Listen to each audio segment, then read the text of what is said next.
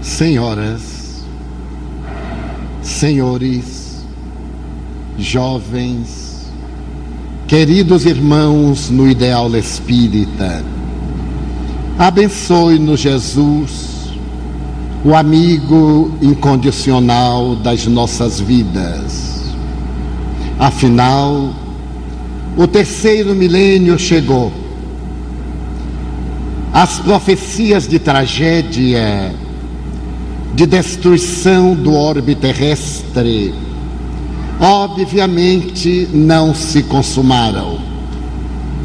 Adentramos-nos pelo século 21, carregando o valioso tesouro das conquistas da ciência e da tecnologia que alargaram os horizontes do cosmo, ensejando-nos uma visão global do universo.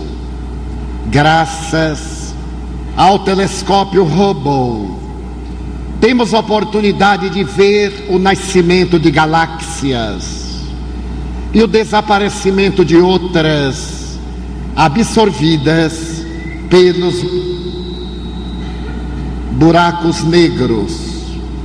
Concomitantemente, a ciência aliada à tecnologia penetrou as micropartículas e demonstrou que a realidade da vida é a energia. As ciências médicas alargaram a longevidade do ser humano na face do planeta, as microcirurgias, a intervenção de natureza cirúrgica através dos computadores e outras admiráveis conquistas da ciência ensejam-nos uma visão otimista do planeta terrestre, rico de comodidade para alguns, desenhando possibilidades de ventura para uma larga fatia da sociedade.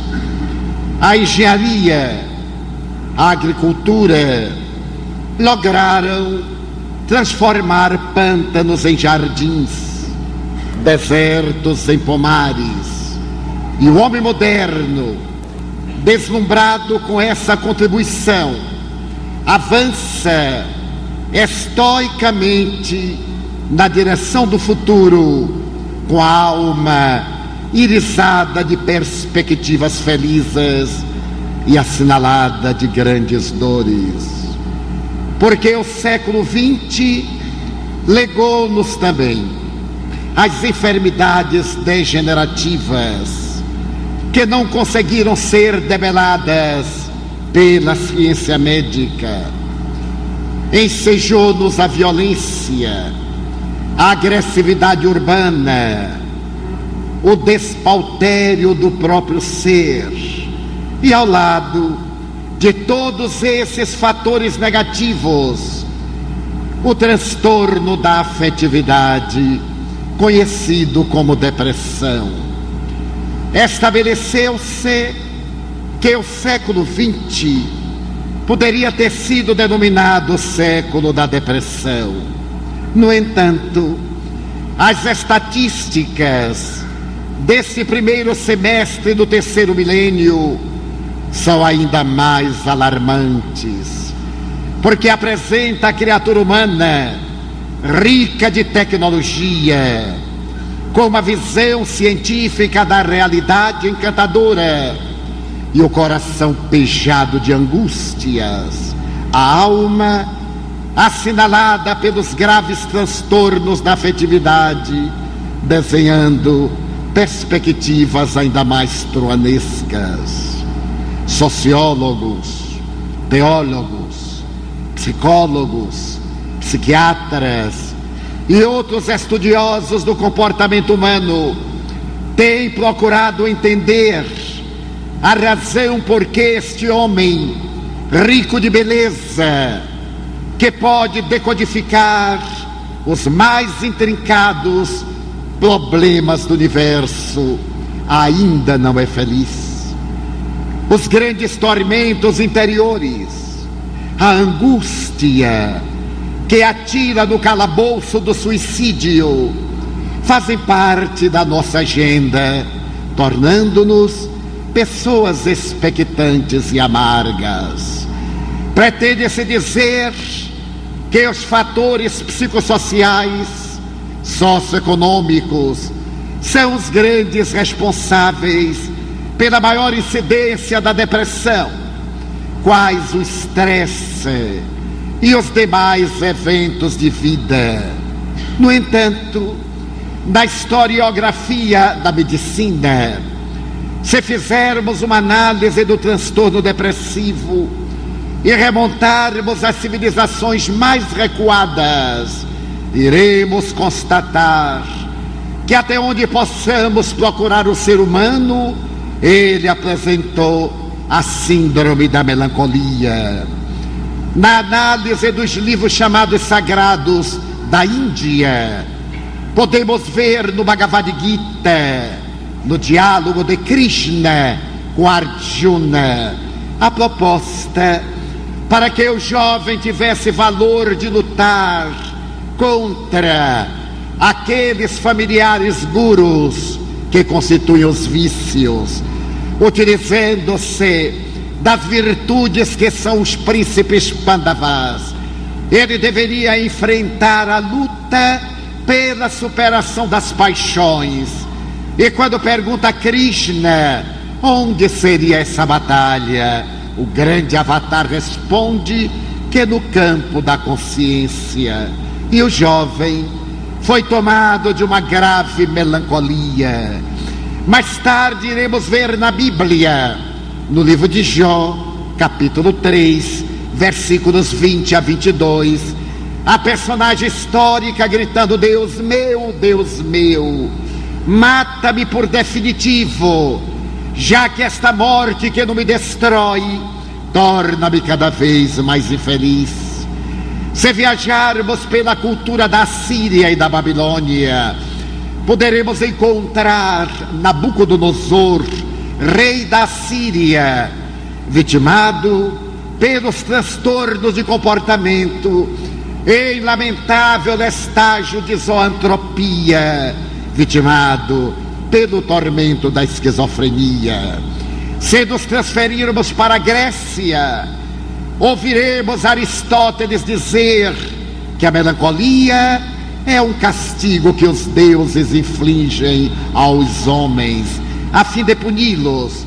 Mas, no entanto, se refere a Aristóteles que Sócrates e Platão periodicamente entravam em melancolia, e nesses momentos eles sintonizavam com os deuses, de onde retiravam o agradável licor da filosofia. No século IV, antes de Jesus, o pai da medicina grega, Hipócrates, já havia detectado nos seus pacientes a presença da melancolia, essa estranha tristeza que invade o indivíduo e que dele retira a alegria de viver, empurrando não poucas vezes para o abismo do suicídio. Duzentos anos depois, Galeno, também pai da medicina grega, fazendo uma análise das enfermidades humanas, estabelece que elas decorrem dos humores, da bilis negra, da bilis amarela, do sangue da fleuma e que a melancolia era resultado do excesso de bilis negra. Por isso mesmo Galeno recomendava as sangrias, as sanguessugas, os laxativos, os vomitórios, o que levava os pacientes à desidratação. E a melancolia continuou através da história sendo mais tarde identificada por volta do século II depois de Jesus com o nome de Assívia ou de Assévia, uma tristeza que invadia os cristãos primitivos afastando dos seus deveres espirituais. As sangrias estavam acompanhadas das mensagens da superstição, da interveniência de entidades satânicas, demoníacas, que levavam aqueles indivíduos ao transtorno profundo e à falta de interesse para viver. A melancolia e as terapêuticas absurdas prosseguiram até por volta do Renascimento, quando se começa a acompanhar com Paracelso uma outra visão do binômio saúde e doença, médico e místico, Paracelso vê na melancolia um transtorno profundo e sugere que os pacientes de melancolia devem ser levados a lugares alegres, a uma convivência com pessoas comunicativas, ruidosas, para poder arrancar esse humor negativo com que não concordam os modernos psicoterapeutas. Mais tarde, graças a Harvey, que descobriu a circulação do sangue, a melancolia passou a ser examinada sob um aspecto de natureza fisiológica. E mais tarde ainda, graças ao pai da psiquiatria americana, Benjamin Haas, que identificou os vasos sanguíneos do cérebro é que se voltaram as mentes e a atenção para o problema do encéfalo como sendo responsável pela melancolia e por outras enfermidades igualmente perturbadoras. A melancolia desenvolveu a sua tarefa durante mais de quatro milênios, até que por volta do século XVIII na literatura inglesa, pela primeira vez aparece a palavra depressão para caracterizar esse estado de desinteresse pela vida, esse tormento interior que vergasta a criatura, que a aniquila e muitas vezes sem a possibilidade de retorno. Com o advento da psicanálise e a vasta contribuição de Sigmund Freud, a depressão mereceu do insigne mestre vienense carinhosas observações e estudos, particularmente na sua obra a respeito da melancolia e das perdas, quando Freud estabelece que existem fatores psicológicos que podem desencadear a depressão e coloca sob a epígrafe a perda um fator preponderante. A perda para Freud era a morte de uma pessoa querida, mas também, por extensão, a perda do emprego, a perda de um relacionamento, a perda de um objeto, a perda de uma amizade, fazendo que o indivíduo introjetasse angústia e ali criando na área da afetividade um transtorno de natureza depressiva. Devemos, no entanto, a Paul Mobius a classificação dos fatores que desencadeiam a melancolia, a depressão. Mobius, estudando a realidade da criatura humana, asseverava que há eventos de vida que levam à depressão e existem fatores endógenos os fatores endógenos são hereditariedade, as sequelas das enfermidades infecto-contagiosas, os efeitos das doenças degenerativas, como o câncer, o mal de Hansen, a AIDS, a tuberculose, a sífilis, e entre aqueles eventos de vida, Mobius coloca os fatores psicossociais, socioeconômicos, de relacionamento interpessoal, de crenças religiosas, de atividades de natureza política e de cerimônias de ordem social. Foi, no entanto, no começo do século XX, que o admirável psiquiatra alemão, fazendo uma análise de profundidade do problema da depressão, estabeleceu que essa tristeza que nos invade e que nos aniquila pode permanecer apenas como sendo a melancolia, a depressão, que ele chamava unipolar, mas invariavelmente, depois de determinado período, esse transtorno pode levar o paciente a alucinações, alucinações visuais, alucinações auditivas, alucinações imaginativas. Ele crê em acontecimentos que não tiveram ocorrência, passa a vivenciá-los, narra-os como se tivesse experimentado, porque ele está sob ação de distúrbios de natureza eletroquímica nas sinapses cerebrais. E apresentada a depressão unipolar, a tristeza, quando o indivíduo tem essas alucinações, ele faz um quadro de depressão bipolar, com uma gravidade extrema, porque tanto pode matar como invariavelmente suicida-se. A imprensa internacional, há menos de um mês, apresentou uma tragédia no Texas, nos Estados Unidos, quando uma mãe pegou os quatro filhos e pôs-se a matá-los sistematicamente. Desde o maior, de quase sete anos, que ela afogou na banheira, estado de aparente tranquilidade, até o mais recém-nascido, já que ela havia feito um quadro de depressão pós-partum e estando em tratamento terapêutico. Não pôde evitar essa alucinação bipolar, matando os filhos sem nenhuma emoção, porque o indivíduo portador da depressão bipolar perde o contato com a realidade. A imaginação destrava-se e ele concebe, naquele estado de transtorno de comportamento, coisas absurdas.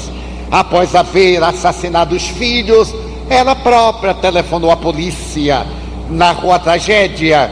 Logo depois, telefonou ao marido e contou que havia praticado sem apresentar na sensibilidade emocional qualquer estado de arrependimento ou de justificação. Emílio Kreppelin, esse notável psiquiatra alemão, estabeleceu que nesse quadro a pessoa começa a ter delírios, acredita-se missionário, envolve-se em conceitos absurdos de profetismo, o portador de uma força física que é capaz de deter um trem há menos de um mês, na cidade de Hamburgo, na Alemanha, contactei com um jovem que estava saindo de uma crise de depressão bipolar e que estava tetraplégico, porque da sua alucinação ele sentiu que podia deter uma locomotiva. E quando um trem partiu da estação e foi adquirindo velocidade, ele saltou entre os trilhos para fazer que o trem se detivesse. Foi atirado uma longa distância e está agora tetraplégico, movendo apenas as pálpebras e com muita dificuldade a boca. Essa terrível depressão é responsável por casos patológicos muito graves. Quantas calúnias o depressivo bipolar coloca como realidade Quantas vezes ele diz que cometeu um crime, estando na fase da alucinação bipolar. E a depressão continua ceifando vidas.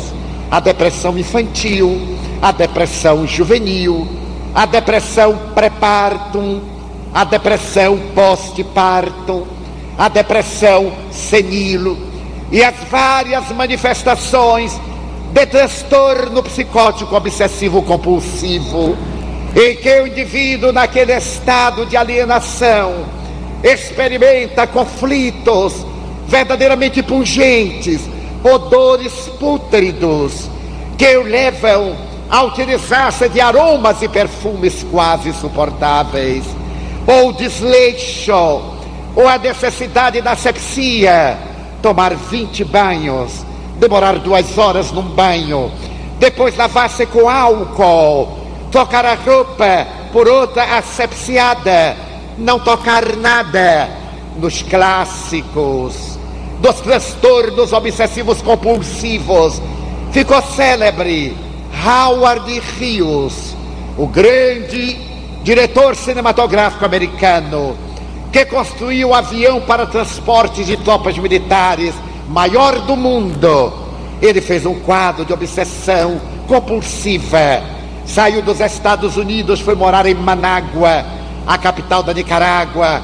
Alugou todo um piso superior, asepsiado, e vivia dentro de uma bolha especialmente criada para ele, a fim de evitar qualquer contágio. Um célebre cantor pop. Periodicamente sai à rua com máscaras, experimenta determinadas atitudes esquisitas que estão muito bem classificadas nos transtornos obsessivos compulsivos, a depressão visita-nos a todos nós. Todos nós temos períodos depressivos, de tristeza, de melancolia, que são perfeitamente normais. Em nosso fenômeno de normalidade, temos uma curva ascendente e outra descendente. Quando, no entanto, esse período nos leva a uma sudorese abundante, a transtorno de sono, a ansiedade, a inquietação, a fatores fóbicos, já não estamos em um fenômeno natural de equilíbrio do sistema nervoso central. Estamos fazendo uma depressão que logo mais tomará conta de nossa vida. Mas felizmente a ciência médica, desde 1880, com as experiências de Jean-Martin Charcot, na Universidade de La Salpêtrière, ao ser detectado subconsciente, mais tarde o inconsciente freudiano, posteriormente o inconsciente individual, o coletivo de Carl Gustavo Jung. A ciência médica começou a examinar em maior profundidade o cérebro humano e os neuro e os fisioneurologistas perceberam que a nossa câmara cerebral é mais do que um órgão, é a maior glândula do nosso sistema endócrino. Até o ano de 1940, mais ou menos, os neurofisiologistas acreditavam que nós possuíamos cerca de 5 bilhões de células nervosas ou neurônios. Essas células especiais são as únicas que não se fazem substituídas as células convencionais têm uma duração em média de 30 dias. E cada vez que uma morre, outra toma de lugar. As células nervosas, nós nascemos com elas. E à medida que elas morrem, não sendo substituídas, nós temos a tendência inevitável ao envelhecimento, à perda de memória, aos problemas da senectude. Naquela época, na década de 40, dizia-se que nós possuíamos 5 bilhões de neurônios cerebrais. E como eles estão sempre a morrer, uma pessoa de 40 anos já era uma pessoa velha. E muita gente acreditava nisso. Dizia que não conseguia aprender mais nada, que quando lia não fixava e apresentava desinteresse pela vida. Eu ainda me recordo de pessoas que, ao se aposentarem, se transformavam em carga social. Os homens colocavam um boné ridículo, começavam a jogar dama e gamão, e as mulheres iam tricotear, inúteis. Felizmente, a partir dos anos 50, com o advento dos microscópios eletrônicos, os cientistas constataram que nós possuíamos aproximadamente 50 bilhões de neurônios. E por mais que os nossos neurônios morressem, nós teríamos células nervosas para as neurotransmissões, para o nosso equilíbrio. E naturalmente a velhice recuou para os 55, 60 anos. Também se descobriu que, da mesma forma que acontece com o olho, com o ouvido, com o pulmão, com o rim. Quando um deles enferma, o outro substitui. Os neurônios, quando são direcionados pela mente, aqueles que morrem não fazem falta, porque os sobreviventes realizam uma expansão e no seu axônio, numa parte central que é a cauda, ele desenvolve verdadeiras ramificações, que em grego se chamam dendrites, árvores, e essas intercomunicações substituem aqueles que desapareceram. No entanto, nos anos 70, os neurofisiologistas descobriram que nós possuíamos aproximadamente 70 bilhões de neurônios e que podia morrer neurônio à vontade. A pessoa começava a ficar velha depois dos 65 anos. A longevidade se prolongou e a vida se tornou mais factível. Mas na década de 90 do último século, os neurofisiologistas estabeleceram que nós possuímos entre 75 bilhões e 100 bilhões de neurônios, sendo que os homens possuímos alguns bilhões de neurônios mais do que as mulheres. Para nada. Não descobriram para quê. É uma reserva para quando nós formos pessoas psi, ali estão depositados. E a nossa vida passou a ser muito mais apetecida. Hoje, uma pessoa de 70 anos é imensamente simpática. Eu tenho razões para dizer. Quando nós olhamos essas coisinhas de 18 anos, de 40, eu olho uma pessoa de 40 anos e digo: Meu Deus, pobrezinho do bebê, tem 40 anos. Pode haver nada mais extraordinário do que uma mulher madura, 60 anos, 65 maravilhosa, no seu esplendor. Que Deus me perdoe. Então, é que nós aprendemos a viver e se estabeleceu que a velhice não é biológica, velho é aquele que velho se considera. Quando nós começamos a dizer, eu já não aprendo mais, realmente é uma preguiça mental. A pessoa não quer aprender. Eu tenho hoje memória melhor do que quando contava 40 anos, porque aos 40 anos eu tinha preocupações, tinha ansiedades, estava desenhando o meu futuro. Agora eu estou desenhando a próxima reencarnação. Então a memória está lúcida. E me lembro que no ano de 1990, ao terminar uma conferência na Universidade Lyon 2, em Lyon, na França, sob a presidência do professor François de La Plantine, que escreveu uma obra notável sobre Allan Kardec, a pedido do Banco Lyonnais.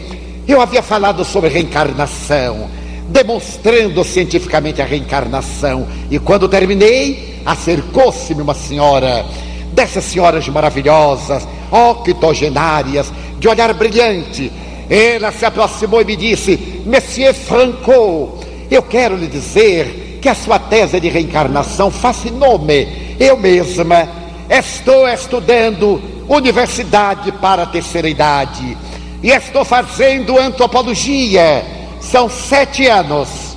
Já fiz três anos e só me faltam quatro. Eu olhei para ela e calculei a idade. Esse mau hábito que a gente tem de entrar na vida alheia calculei a idade dela e perguntei: então ainda lhe faltam quatro anos, sim, senhor. E quando a senhora terminar, a senhora pretende exercer antropologia? Mas é claro, eu quero ser profissional.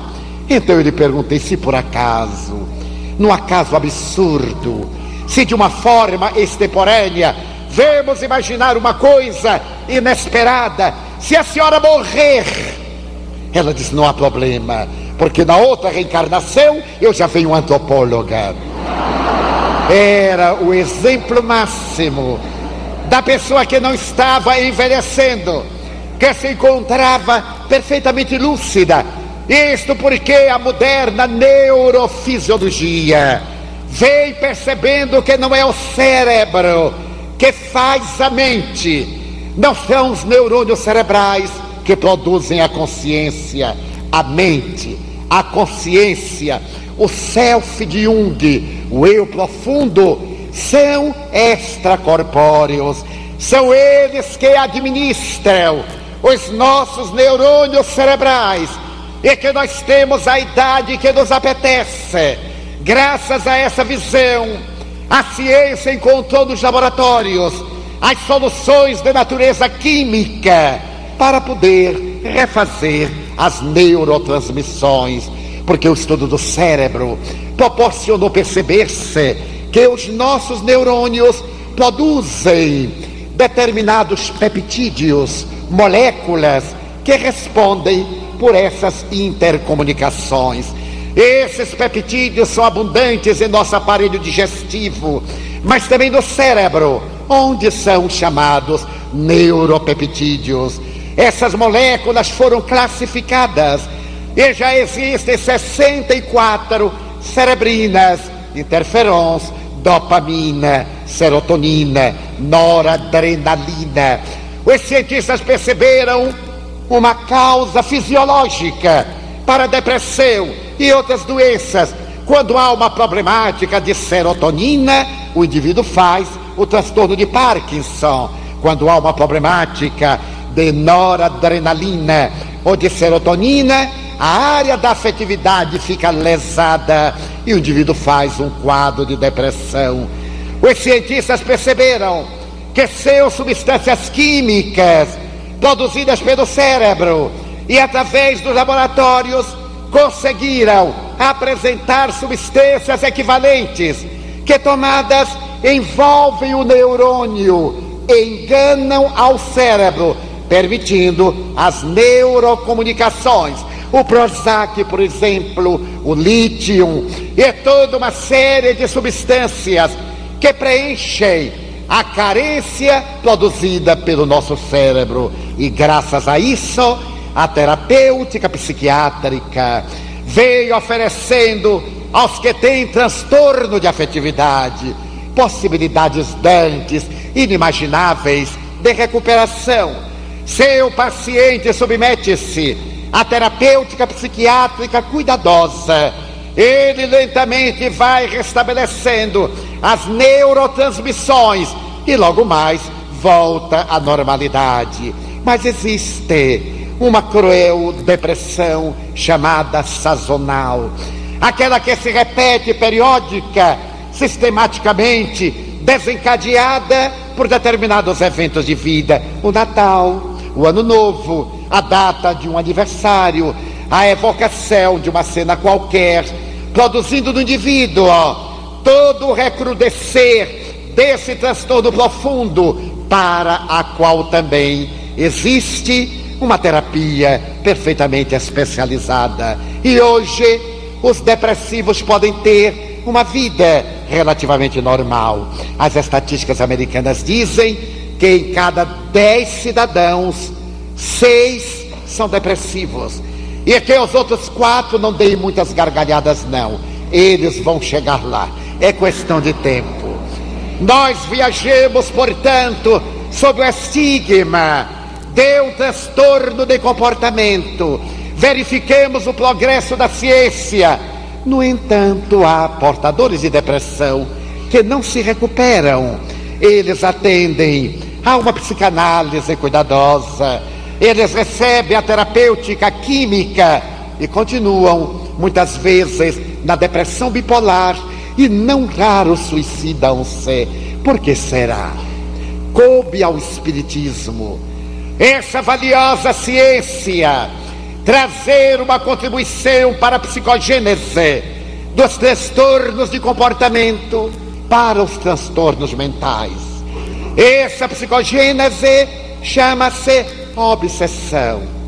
Além Kardec observou que o Evangelho de Jesus, além de ser um tratado de psicopedagogia, é também um grande tratado de psicoterapia quando o mestre, dialogando com as entidades perversas e demoníacas, porque ignorantes, libertava os pacientes daquelas injunções dolorosas, Allan Kardec percebeu que nós somos espíritos doentes. As doenças se nos alojam, porque nós somos portadores de transtornos, temos desequilíbrios em nós, e é graças a esses transtornos que as enfermidades se apresentam, porque a vida é única, mas as nossas existências corporais são inúmeras. Transferimos de uma reencarnação para outra o patrimônio de conquistas, mas também o patrimônio de débitos. Aqueles a quem magoamos, aqueles a quem traímos, aqueles a quem defraudamos, se não tiveram nobreza de perceber a nossa miséria e indigência e perdoar-nos, eles reaparecem e vêm fazer justiça com as próprias mãos, produzindo o fenômeno simbiótico de afinidade. Onde está o devedor, aí estará o cobrador. E nesse processo, mente a mente, através de ressonâncias vibratórias, estabelecem-se os transtornos de natureza obsessiva, na afeição de depressão ou de esquizofrenia. Allan Kardec estabeleceu que a depressão, com o nome de loucura, periodicamente invade a Terra. E no notável livro A Gênese, ele estabelece que verdadeiras epidemias e a semelhança dos bárbaros que invadiram a Europa no passado, hordas de espíritos invadem a terra e levam as criaturas ao desequilíbrio. Basta uma análise superficial para constatarmos que vivemos uma hora em que a terra está invadida por verdadeiras legiões de espíritos vulgares, perversos, insensatos, produzindo obsessões coletivas. Allan Kardec dedicou todo um capítulo do livro dos médiuns o de número 23, para análise desse tormento que é a loucura. E teve a ocasião de dizer que nem toda loucura é loucura. Muitas vezes, na psicopatogênese da loucura, há um fenômeno obsessivo, mas que nem toda obsessão é apenas obsessão. Muitas vezes a obsessão demorada faz transtorno cerebral e o indivíduo adentra-se pelos desvãos da loucura. No último capítulo do Evangelho segundo o Espiritismo, Allan Kardec apresenta que uma obsessão prolongada desarticula os neurônios cerebrais e instala-se a loucura. Estamos diante de um grande desafio de natureza psíquica, de natureza mediúnica, de natureza espiritual coube à ciência espírita penetrar a sua sonda no psiquismo da pessoa atormentada e descobrir que ali está alguém endividado perante os códigos soberanos da vida, perante a própria e a consciência de alguém a quem malsinou. As obsessões graçam voluptuosas, o que não quer dizer que não existam os transtornos de natureza depressiva e esquizofrênica, aqueles que decorrem da hereditariedade. Os cientistas estabeleceram que em um casal, se um dos membros é portador de depressão, os seus descendentes têm 30% de probabilidade de ser depressivos também. Mas se ambos os cônjuges ou parceiros são depressivos, os seus descendentes terão 70% de probabilidade de ser depressivos também, graças à hereditariedade, através do projeto Genoma Humano. Você pode contar que nós temos 30 mil genes e diferimos bem pouco dos ratos. Os ratos têm apenas 300 menos do que nós. Daí haver pessoas que são verdadeiras ratazanas, faltaram 300 genes, mas eles irão conseguir adiante. E que basta um gene apresentar uma deficiência molecular e nós temos desenhado o nosso futuro. Só a reencarnação explica. Porque quando o espermatozoide dispara da trompa de Falópio para fecundar o óvulo, o espírito que se vai reencarnar já está imantado ao gameta masculino. Será ele quem vai escrever o seu destino. Se ele traz a consciência de culpa, se ele está localizado em um passado de vergonha, no momento da fecundação, o seu perispírito o chamado corpo astral. O modelo organizador biológico dos parapsicólogos imprime no gene e oportunamente aquilo vai desencadear o câncer, o transtorno mental, o Alzheimer, outro qualquer suplício de autopurificação da criatura humana. Não obstante, o Espiritismo, encontrando a psicogênese, que vai ligar-se agora àquelas de natureza endógena e exógena da psiquiatria. Oferece também a terapêutica. Gostaria de pedir licença para contar uma experiência pessoal. Na Mansão do Caminho, que é um laboratório, por lá já passaram mais de 30 mil crianças que hoje são adultos. Em nossos lares substitutos, passaram 876 crianças que nós educamos Hoje são adultos, já nos deram mais de 300 netos e 16 bisnetos. Palavra pesada, mas já nos deram. Nós temos ali um laboratório de vidas. No mês de maio de 1978, eu me preparava para uma viagem internacional. E quando estava concluindo a mala, altas horas, devendo viajar muito cedo na manhã seguinte, um dos meus filhos adotivos aproximou-se e me disse: Tio, eu preciso de ajuda. O senhor imagine que eu tive uma noite péssima, tive um pesadelo. Eu tive a sensação de que um monstro me perseguia, ameaçava esganar-me. Eu corria e aquele ser detestável corria atrás de mim para alcançar-me. E quando estava no momento de me encontrar, eu desmaiei e acordei banhado de suor. Tive um dia péssimo e estou com medo de dormir. Eu pedi que ele esperasse um pouco e logo após terminar a tarefa, tomei de o Evangelho segundo o Espiritismo, pedi-lhe para que abrisse e lhe apliquei a bioenergia, o passe, essa transmissão de energia viva. No momento em que ele aplicava a bioenergia, eu detectei que no seu psiquismo, no campo da aura, estava uma presença malévola. E percebi que se tratava de um espírito cruel, porque ele me disse: Eu vou matá-lo. Ele me matou e agora é a oportunidade da minha vingança. Apliquei o passe e antes de mandar o filho dormir, ele disse: Olha, é uma depressão que se está instalando. Naturalmente há uma intercorrência espiritual. Procure seu irmão Edilton, um outro filho nosso que é médico, para que ele lhe oriente clinicamente, se necessário, leve-o ao psiquiatra. Porque os espíritas não estamos em postura diferente da ciência, marchamos ao lado da ciência, respeitamos-la.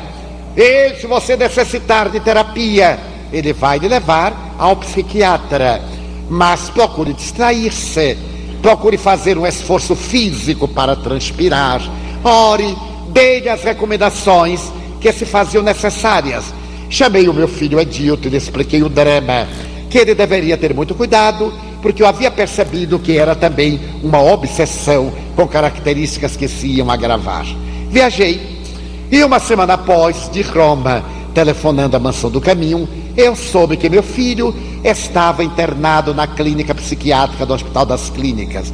Estava recebendo a terapêutica da época, ano de 78, alguns barbitúricos especiais. E à medida em que os dias se foram passando, sempre que eu telefonava, eu tinha uma notícia mais afligente. Ele estava pior e por fim, um mês após, ele estava fazendo sonoterapia, porque o seu transtorno viajou para a depressão bipolar. Ele começou a ter impulsos de suicídio e foi necessário ficar amarrado na cama e fazer-se sonoterapia. Preocupei-me. E quando retornei, 45 dias após, meu filho continuava com um quadro desesperador. O psiquiatra recomendou que eu não fosse visitá-lo, porque ele estava adormecido e a visita não seria saudável. A Mansão do Caminho é o departamento de assistência social do Centro Espírita Caminho da Redenção, que fundamos em 1947 com um grupo de companheiros abnegados. Nós temos todas as atividades típicas da doutrina espírita. Para quem não é espírita, permita-me dizer que essas atividades são doutrinárias, seminários, simpósios, conferências, diálogos, cursos, estudos da evangelização infanto-juvenil, todas as atividades de propaganda, de consolação, atendimento fraterno, aplicação da bioenergia e temos as sessões práticas, também chamadas mediúnicas. Essas sessões estão divididas em dois grupos: aquela para atender as pessoas cuja mediunidade aflora e necessitam de orientação. Primeiro, a pessoa deve ser informada de o que é o Espiritismo, fazer um curso para depois educar a mediunidade. É um grave risco a pessoa participar de atividades mediúnicas sem saber de que se trata. É o mesmo que entrar num gabinete de química sem conhecer as fórmulas e ficar brincando com aqueles líquidos transparentes, pensando que é água e pode ser ácido sulfúrico. E temos uma outra reunião, que é chamada de desobsessão.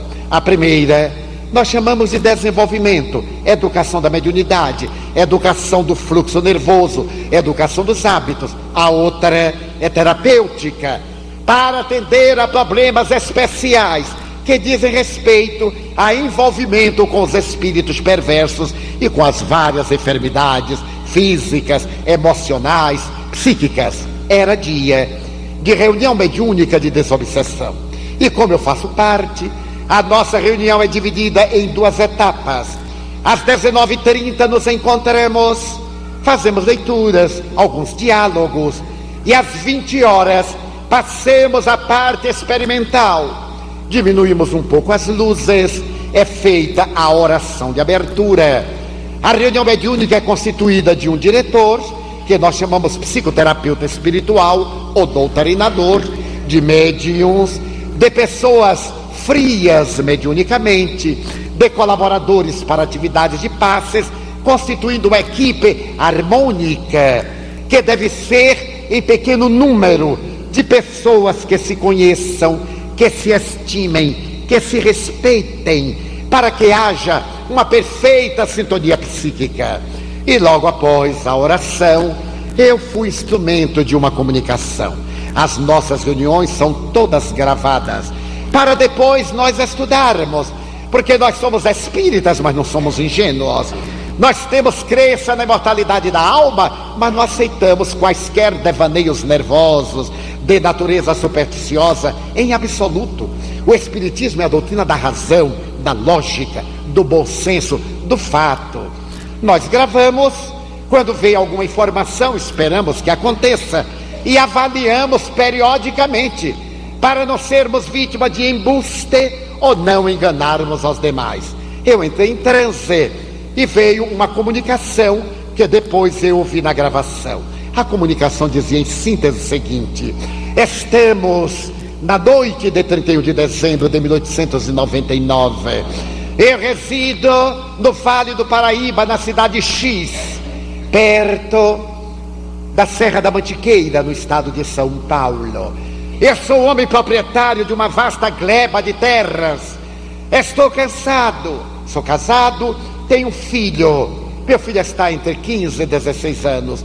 Naquela noite especial, eu estava com uma estafa muito grande e pedi à minha mulher que me desse um chá relaxante para dormir. E a infame colocou um sonífero. Quando tomei o chá, eu dormi pesadamente.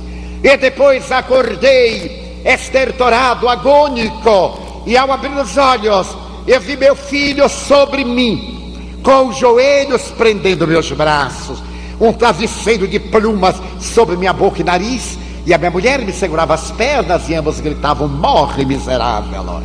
Tu deves morrer. És sovina. Nós iremos ver nos livros de ti. Não haverá vestígio, não vão ficar marcas. Morre. Eu lutei bravamente.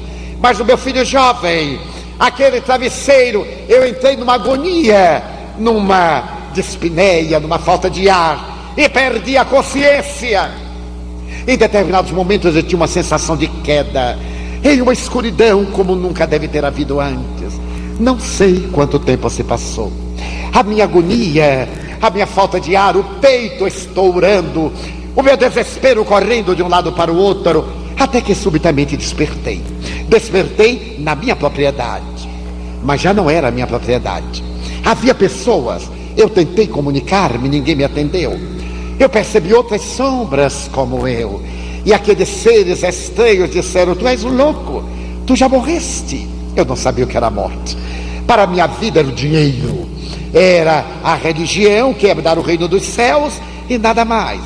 Quando eles disseram que eu estava morto, e quando elucidaram que eu havia sido assassinado pela minha mulher e pelo meu filho, eu lembrei-me da cena e o ódio tomou conta de mim, fazendo espumar de ira. E eles disseram: é tarde demais. Já se passou um largo período e os miseráveis venderam a tua propriedade, espoliaram tudo que tu tinhas e agora vivem na capital da república. A regalia, vinga-te. Mas como? Eu não entendia nada. Eu não sei o que me aconteceu. Eu saí desvairado. E o tempo para mim perdeu significado. Mais ou menos nos anos 50, eu me senti atraído por uma jovem de 20 anos. Mas atraído pela repulsa. Era uma jovem que eu detestei. Ela era portadora de uma estranha peculiaridade, como se fosse um imã e eu fosse uma limalha de ferro. Aonde ela ia, eu me sentia atraído, como se fossem os cabelos da medusa. Eu a odiava e sentia por ela náusea, mas não sabia por quê.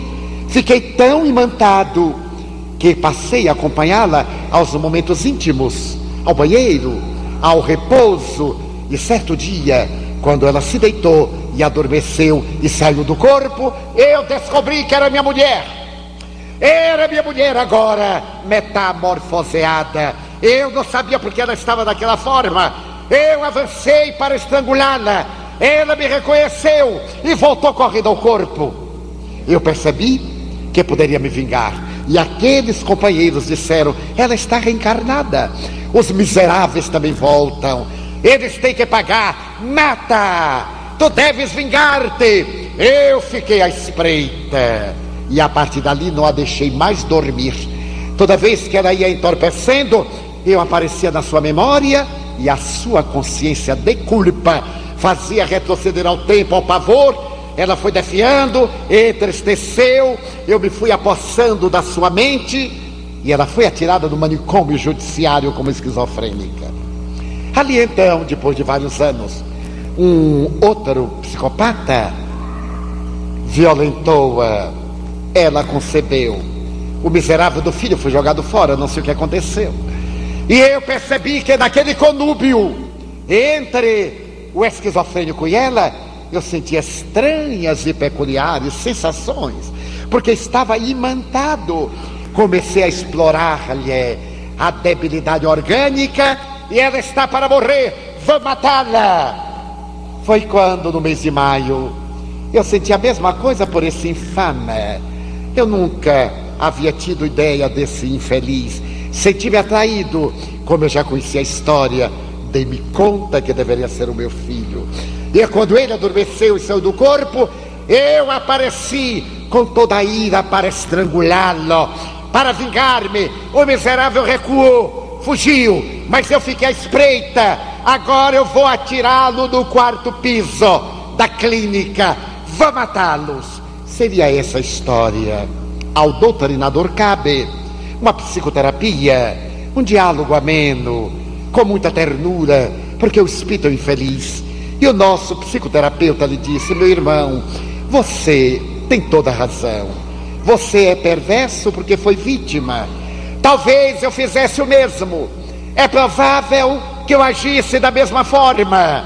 Mas eu quero lhe dizer que já se passaram 78 anos. Você dá-se conta de quanto você é infeliz? 78 anos de sofrimento, não acha que você agora merece ser feliz? E ele perguntou: E como eu seria feliz? Perdoando ou nunca? Eu prefiro a desgraça ao perdão. Mas olhe bem, o que é que você pretende? Pretendo matá-los. E se Deus não deixar? Não sei quem é Deus. Vai saber. Você, por exemplo, está aqui porque a misericórdia divina trouxe-o. Não, eu vim porque quis. Muito bem. Então tente ir-se. Saia é livre. Pode ir-se. Não irei porque não quero. Pois pense na probabilidade de você ser feliz. Lembre-se que ninguém fica devendo a consciência cósmica. Eles pagarão.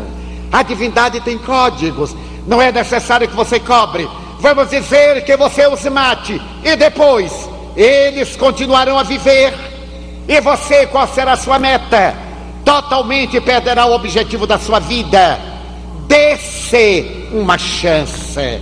Naturalmente, eu desejo que o nosso filho fique bom e que essa estranha se recupere. Mas eu desejo também que você fique bom. Para nós, você é um ser não é uma figura de ficção, é um ser real. Nós queremos ajudá-lo.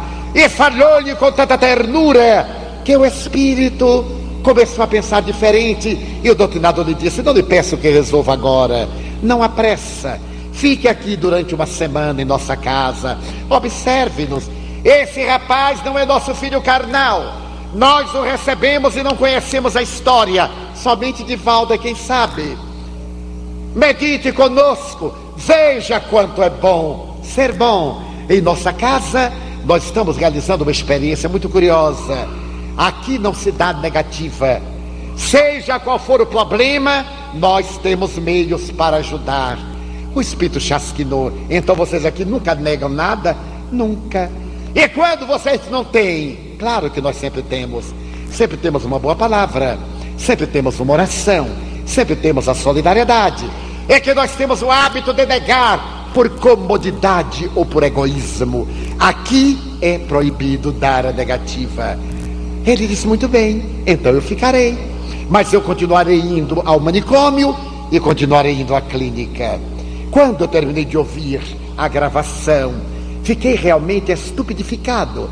Era aquela entidade com a qual eu tivera um contato no mês de maio, naquele dia 24 muito bem.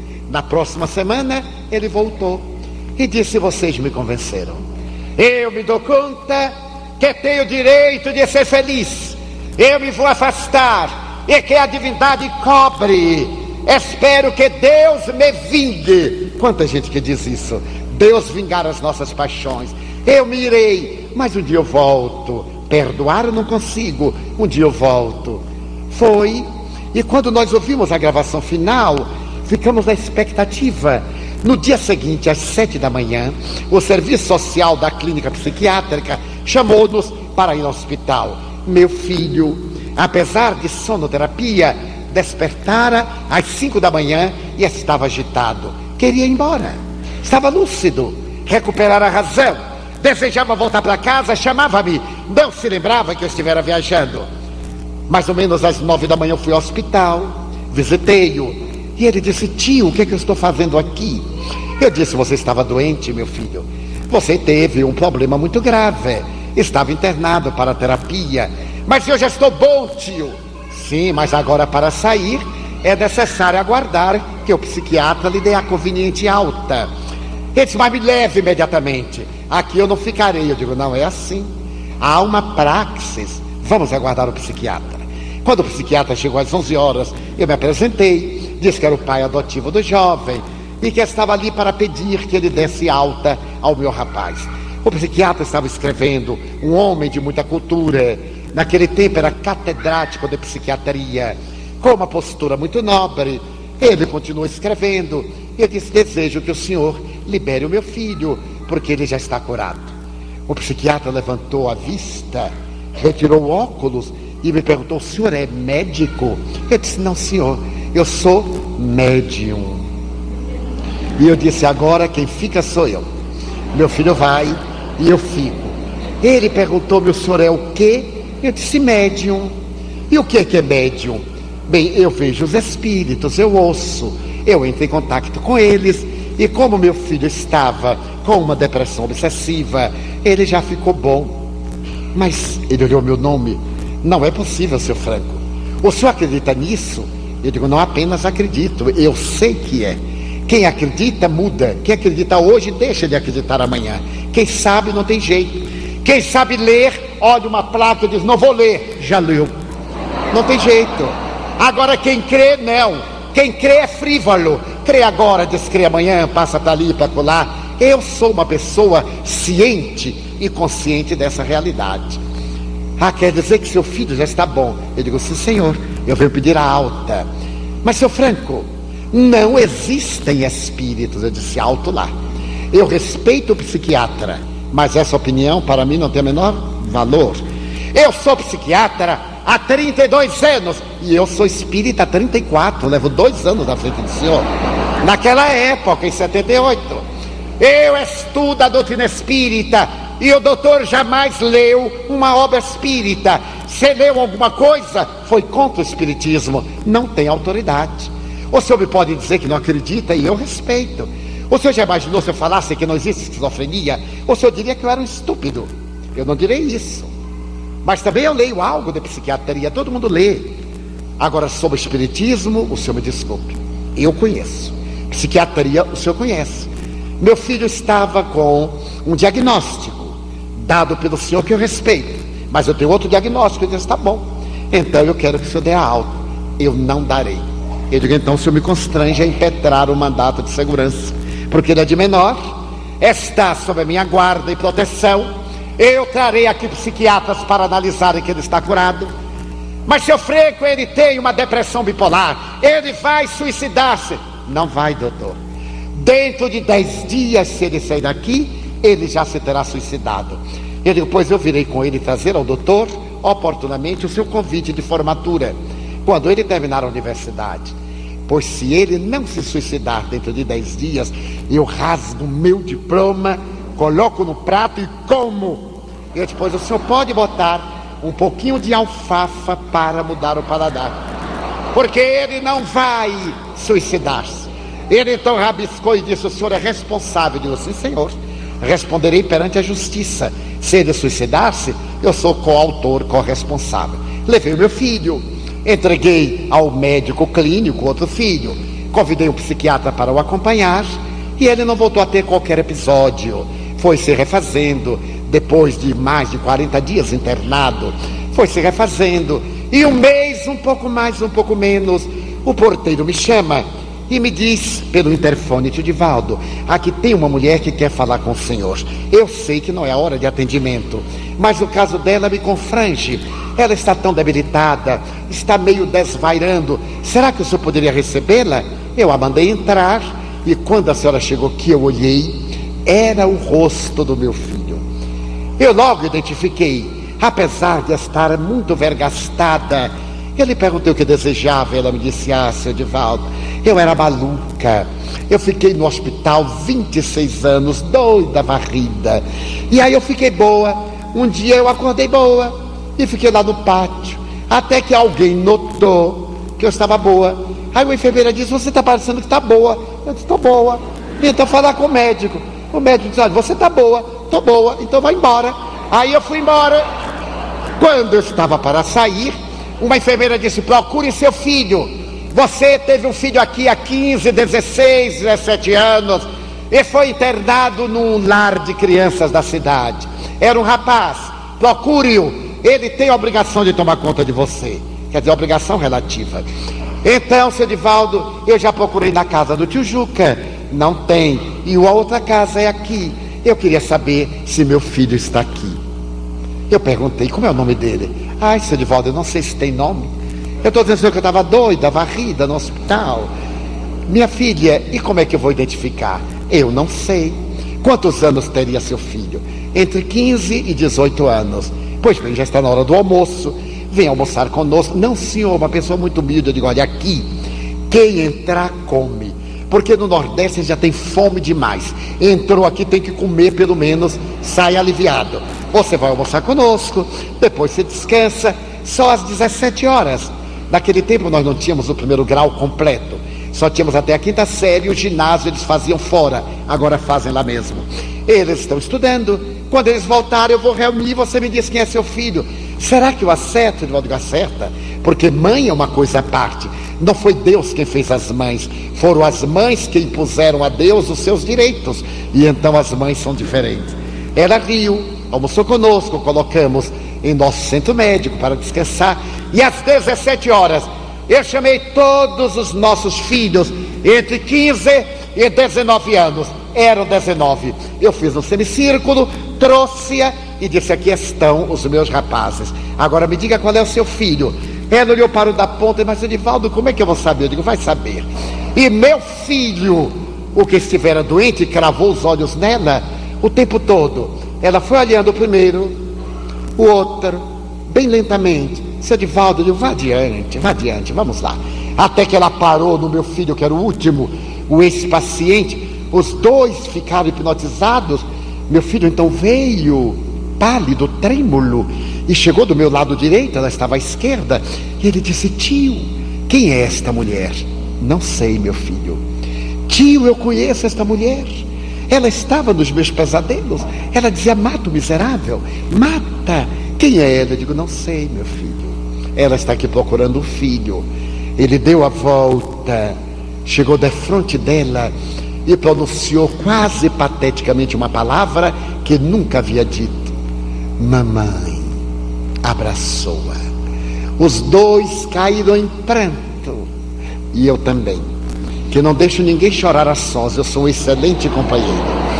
Ficamos chorando.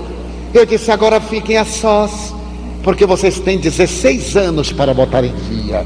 Quando eu ia sair, ela disse: Não me deixe sós com ele, que eu tenho medo. Eu fiquei, conversamos. Eu procurei saber onde ela estava, estava na rua. A família abandonou-a por esquizofrênica irrecuperável. Então eu lhe propus alugar um casebre lá no bairro da Mansão do Caminho. Ela viria ao centro médico fazer o tratamento. Nos fins de semana, o seu e meu filho iria ficar com ela. E assim fizemos. Ela se instalou numa casinha que nós arranjamos, continuou o tratamento.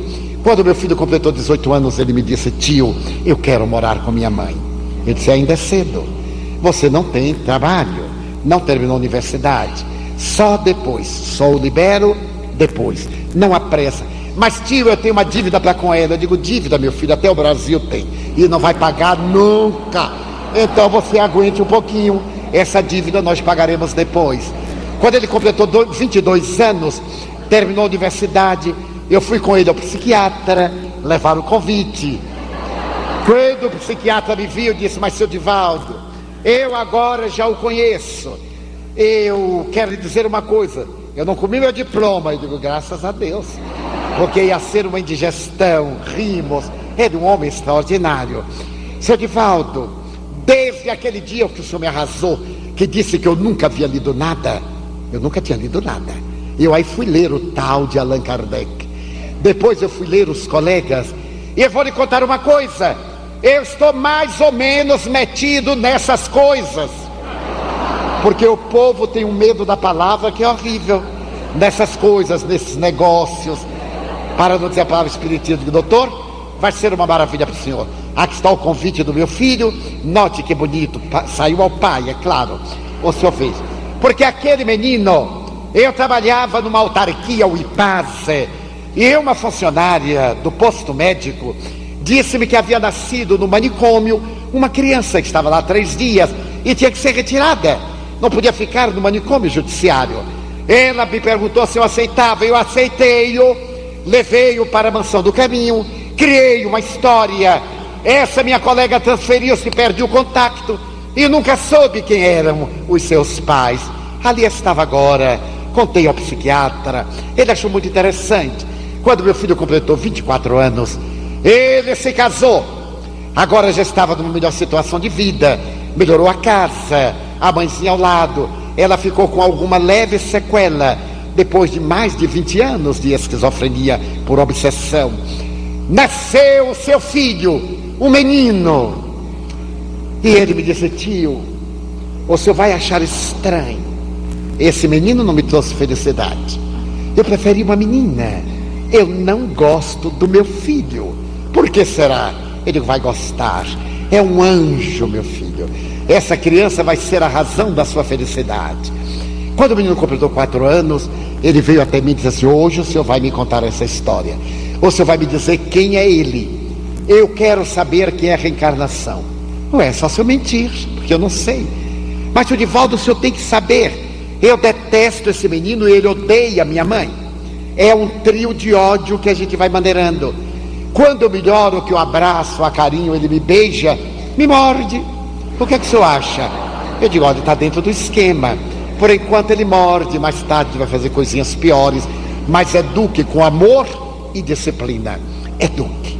Tio Divaldo ele é um espírito conhecido? Sem dúvida. Todos que nascem em nossa família são conhecidos. Nós fomos apresentados antes da reencarnação.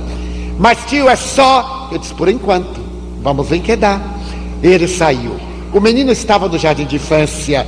E um dia que eu passava pelo jardim, ele me chamou, Vodi, venha cá. Sentou-se na minha perna, eu me sentei no passeio. Ele passou a mão no meu rosto e disse-me: Vô, eu se recordo daquele dia lá no escuro que eu falei para tio Nilson pela sua boca. Você se a lembra?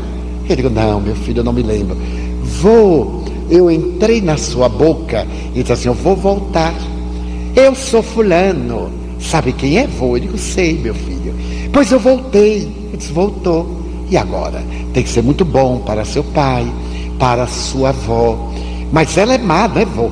Ela é uma bruxa. Ele não é uma bruxinha. Está na moda a bruxinha. Você tem que amar, meu filho. Falei-lhe, ele teve, depois daquele insight, uma espécie de um sono, voltou normal. E periodicamente ele diz assim: tio, por que, que eu não consigo gostar de minha avó? São as leis, meu filho. Ame-a e nunca mais. Meu filho teve qualquer episódio depressivo. Já se passaram 23 anos. Ele está agora um homem de 39 para 40 anos. O meu neto é um menino de quase 16 anos. Já está com uma visão diferente. Doutrinamos-lo através da evangelização infanto-juvenil. Participou da nossa juventude. Agora está no grupo intermediário e não apresenta mais as síndromes do ódio, da perturbação. Porque a doutrina espírita é o maior tratado de psicoterapia de que a humanidade tem notícia. Ela irá contribuir largamente para os transtornos depressivos e de outra gênese, através da lucidez da criatura, do despertar para a prece, para os atos de caridade, as boas leituras, para que o indivíduo se esforce. É possível sarar a depressão, libertar-se da obsessão, é claro, pela renovação da criatura humana. Vivemos essa herança e não deveremos legá-la à posteridade. Os espíritos informam que esse século será o século da beleza, da religião, será o século da arte. Nós estamos muito bem aquinhoados de ciência e de tecnologia. Iremos aplicar quando a terra estará se transformando de mundo de provas e expiações em mundo de regeneração. Desenha-se uma madrugada de luzes. É necessário que nós viajemos para dentro e procuremos lapidar as nossas arestas. Mudemos de atitude perante a vida, superemos o pessimismo, coloquemos sol, beleza, amor. Nós já tentamos a guerra, quantas vezes? O ódio, a traição. Esse é o momento de tentar a terapia do amor. Demos-nos então as mãos. E apesar da violência urbana, apesar da indignidade social e governamental no mundo, apesar dos disparates, digamos, meu Deus, eu não irei engrossar as fileiras dos que blasfemam. Eu quero dizer-te que eu amo a vida, que para mim é bela e é consentida. Muito obrigado, Senhor, pelo que me deste e pelo que me dás. Muito obrigado pelo ar, pelo pão, pela paz. Muito obrigado pela beleza que os meus olhos veem no altar da natureza. Olhos que fitam o céu, a terra e o mar, que acompanham a ave ligeira que corre fagueira pelo céu de anil e se detém na terra verde, salpicada de flores em tonalidades mil.